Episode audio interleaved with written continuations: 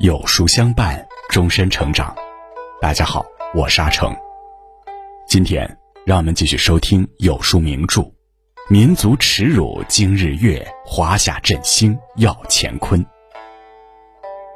清朝晚期，中国军队面对外敌之时，几乎每战必败，随之而来的则是无尽的割地与赔款，国耻家仇，华夏忧患。人们痛心疾首之时，又无比呼唤这一场振奋人心的胜利。中法战争中的镇南关大捷，就是一场面对西方列强的重大胜利。只可惜，战场的胜利却未能换来外交的硕果，这是为什么？今天就让我们一起来听中法战争的故事。如果你喜欢今天的分享，不妨在文末右下角点再看。一。风起东南，战不休。一八八二年三月，越南北部的海域突然出现了一群不速之客。站在甲板之上，一个趾高气扬的法国人拿起望远镜，仔细查看着越南守军的海防状况。岸上，这个法国人大笑着摇摇头，当即下令船员们开炮。这个法国人不是别人，正是法国交趾支那海军的指挥官利维耶。早在第二次鸦片战争时期，法国就开始酝酿吞并越南的战略规划。对他们来说，充满诱惑的不仅是圆明园的稀世珍宝，还有越南这只不堪一击的待宰羔羊。但是，想要拿下越南，其难点不在于越南本身，而是越南背后的宗主国大清。早在宋朝年间，越南就已经是中国的藩属国。在中国称雄东亚的古代政治体系里，扮演中国的藩属国就意味着一本万利，甚至于无本万利。诸如越南、朝鲜之类的国家，只要你安分守己、恭顺礼让，再加上一点例行的朝贡，你就能够从中国这里得到超越贡品成百上千倍的回馈。更重要的是，一旦藩属国面临外敌入侵，宗主国就会毫不犹豫地予以保护。明朝万历年间，日本领袖丰臣秀吉就曾挥师入侵朝鲜，结果被中朝联军打得大败而归。由此可见，中国与周边藩属国之间形成的牢固联系，绝非一般的外部势力能够撼动。可是，当时光推移到十九世纪下半叶，这种由来已久的政治默契却遭遇到前所未有的冲击。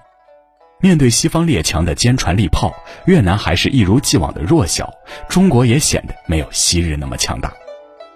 当天朝上国不再具有绝对的威慑力和战斗力，这个古老的朝贡体系自然也就濒临土崩瓦解。法国人的理由很简单：你们这种落后的宗藩关系应当予以取缔，这不符合国际外交准则。但有识之士都心头敞亮，这无非就是列强依仗洋枪洋炮而大放厥词。因为第二次工业革命的缘故，法国急需拓展海外的殖民地，从而获取更多的原材料、劳动力与市场。在世界大多数地区已经被其他列强瓜分的背景下，越南无疑成为了法国殖民规划的头号目标。作为越南自古以来的宗主国，中国方面自然无法回避。是旗帜鲜明的予以回击，还是息事宁人般寻求议和？二，得寸进尺引众怒。一八八三年十二月十二日，驻越清军像往常一样进行着操练。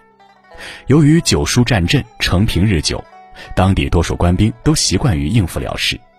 台上的将领们吆喝连天，台下的士兵们要么不断哈欠，要么睡眼惺忪。不好了，不好了！法国人打过来了！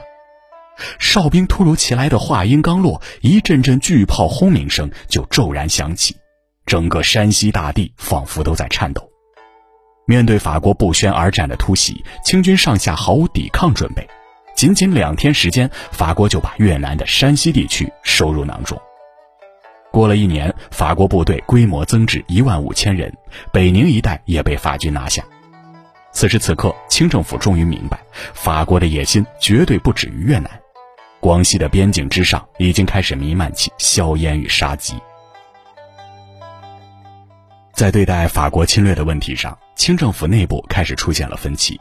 主战派这边以光绪帝和左宗棠为代表，作为曾经力挽狂澜收复新疆的名将，左宗棠坚决主张痛击法军，毫不留情。主和派这边坐镇的则是慈禧太后和李鸿章。在李鸿章的外交构想里，中国不宜与欧洲列强发生太过激烈的军事冲突。更何况此前清政府曾帮助朝鲜平定壬午兵变，耗资巨大，需要休养生息。听到李鸿章的这番论调，左宗棠急得连连跺脚：“中堂大人，一时之败不等于长久不胜，如此消极避战，又怎能保境安民？”在李鸿章和左宗棠之间，慈禧最终选择了前者。并督促李鸿章尽快和法国方面议和。岂料一个月后，法军再度集结人马，兵临镇南关，目标直指中国广西边境。相比于陆地，海上的动静则更加令人瞠目结舌。一八八四年六月二十九日，法国舰队悍然闯入中国东南领海，可是慈禧却在第一时间下达了“彼若不动，我亦不发”的旨意，哪怕清军主动求战，都算作违纪行为。当福建水师的官兵接到旨意后，他们并不知道死神正向他们悄然靠近。七月十三日，法国舰队彻底撕下了伪装的面具，直接朝福建水师开炮，马尾海战因此正式打响。仅仅两小时的战斗，福建水师九艘战船就悉数被毁，七百余名官兵以身殉国。而法国这边仅仅只有两艘军舰负伤，战死的士兵甚至不足十个人。海面之上，破碎的舢板四处漂流，将士们的鲜血也被海水冲散。当工业国的战舰对农业国的木船实施一边倒的屠戮，所有的哀思和愤慨都显得如此苍白。马尾海战的消息传开后，全国上下顿时爆发了此起彼伏的抗法运动。纵然是一手遮天的清政府，也难以招架如此汹涌的民意。于是，慈禧在八月份做出决定，对法兰西正式宣战。既然是宣战，那必然要任命一位众望所归的前线主帅。这个人会是谁呢？三，众志成城为家国。在满朝文武的期待里，左宗棠无疑是最合适的人选。可作为淮军统帅，主和派的绝对核心，李鸿章却打起了自己的小算盘。之前收复新疆，左宗棠居功甚伟，如果金帆再让他力挫法军，后果则不堪设想。思来想去，李鸿章推荐了一个对自己地位无法构成威胁的人，时任山西巡抚的张之洞。临危受命，张之洞责任重大，所面临的问题也非常严峻。一是两广地区的清军装备落后，营务废弛。法军几乎人手一支后膛装填的新式步枪，而清军三四名士兵才共有一支旧式步枪。二是台湾地区遭遇法国舰队封锁，万分危急。作为李鸿章的老部下，镇守台湾的刘铭传很希望从中堂大人那里获得支援，然而信息发出却音讯渺茫。到任两广总督不久，张之洞就在给友人的信中写道：“兵时艰丑，无一不难。”时机则非常之紧急，而人才物力、文法习气，无不患非常之疲患。由此可见，两广总督的职位就是块烫手的山芋。但张之洞也非常清楚，朝廷既然决定启用他这位地方大员，那么说明高层之中也断无更加合适的人选，所以他这位封疆大吏退无可退，必须承担起守土保国的责任。在广西前线。张之洞慧眼识珠，果断撤销消极避战的将领，让年近古稀的冯子材担任指挥官。对于台湾地区的请求，张之洞也致电刘铭传，让他安心御敌，自己这边一定全力供应各种军需物资。经过张之洞的一番运筹帷幄，冯子材和刘铭传都倍感振奋，为接下来的精彩故事埋下了伏笔。眼见刘铭传步步退缩，法国军队大喜过望。直接追入基隆一带，谁能想到刘铭传早就在这里埋伏了四千五百名伏兵，等到法军鱼入网口，伏兵们就突然杀出，打得法国人溃不成军。在台湾吃了亏，法国人恼羞成怒，就想在广西前线找回面子。极端的愤怒让法国人丧失了军事上的理智和判断力，亮山镇南关下即将演出一桩扣人心弦的大戏。相信大家都看过教科书上冯子材老将军的照片，黑白相片中的他身材瘦削，精神矍铄，双目炯炯有神。本该衣锦还乡的年纪，冯子材却毅然决然地留守军旅。对他而言，冥冥之中似乎有战争在召唤。一八八五年三月二十三日，法军朝着镇南关发动猛攻。战斗初期，冯子材率部坚守加固后的长墙，奈何法军炮火太过凶猛，清军很快就丢失了三座堡垒。值此兵临城下的危急时刻，冯子材对着身后的将士大声呼喊：“法军再入关，何言见越民，必死拒之。”话音刚落，冯子材拿起武器，带着自己两个儿子奋勇作战。眼见主帅如此英勇慷慨，士兵们个个心跳加速，胸中压抑已久的忠诚和愤慨就如火山般奔涌而出。守城将士们既已团结，潜伏在亮山各处的伏兵也开始执行他们的任务，对法军补给线和后援部队实施切割与包抄。原来冯子材早已设计好全套战役规划，身先士卒的抵抗只是第一步，利用地形优势和穿插迂回，从而对法军实施歼灭性打击，才是冯子材镇南关棋局中的最强杀招。到了三月二十九日，清军歼灭法军的人数已经超过一千，身负重伤的法军指挥官尼格里回天无力，只得率领残部仓皇败逃。镇南关大捷后，前线军民们载歌载舞，共同庆祝这场久违的胜利。自从一八四零年以来，中国军队在对抗西方列强的战斗中屡战屡败，一度让无数国人痛心疾首。这一次，法国人摔了一记重重的跟头，就连法国总理如费里也因为军事失败而引咎辞职。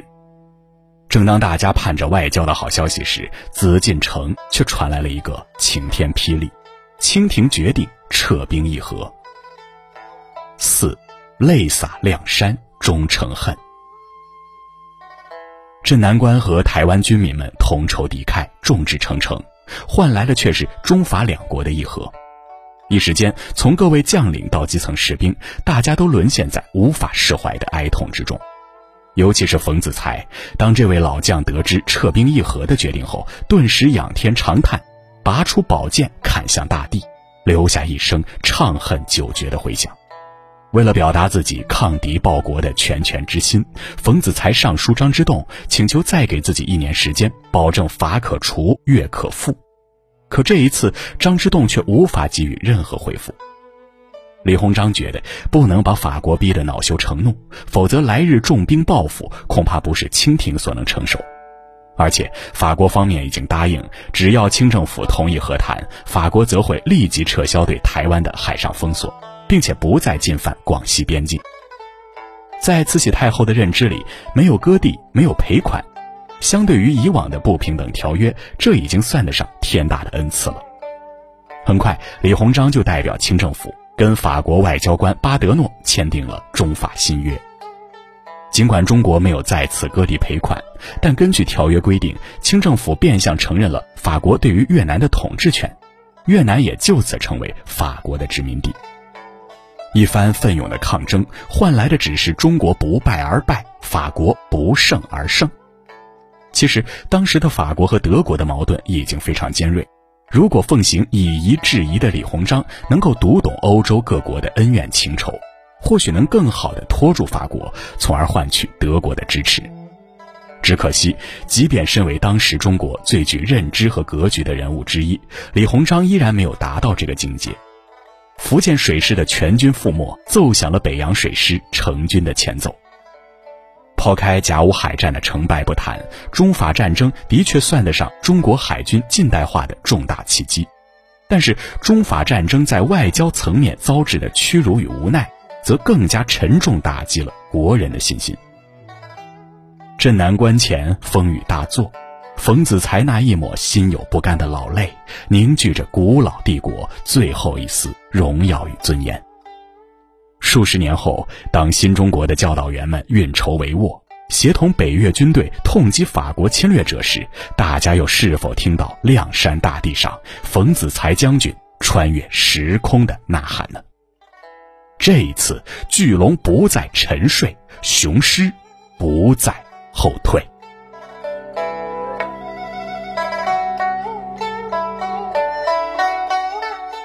好了，今天的文章就跟大家分享到这里。喜欢名著栏目，记得在文末点亮再看，我们会更有动力给大家带来优质内容。另外，长按扫描文末二维码，在有书公众号菜单免费领取五十二本好书，每天有主播读给你听哦。或者下载有书 APP，海量必读好书免费畅听，还会空降大咖免费直播，更多精彩内容等您随心挑选。民族耻辱今日月，华夏振兴要乾坤系列正在连载中。明天我们一起来听甲午战争的故事。我是阿成，我在山东烟台向您问好。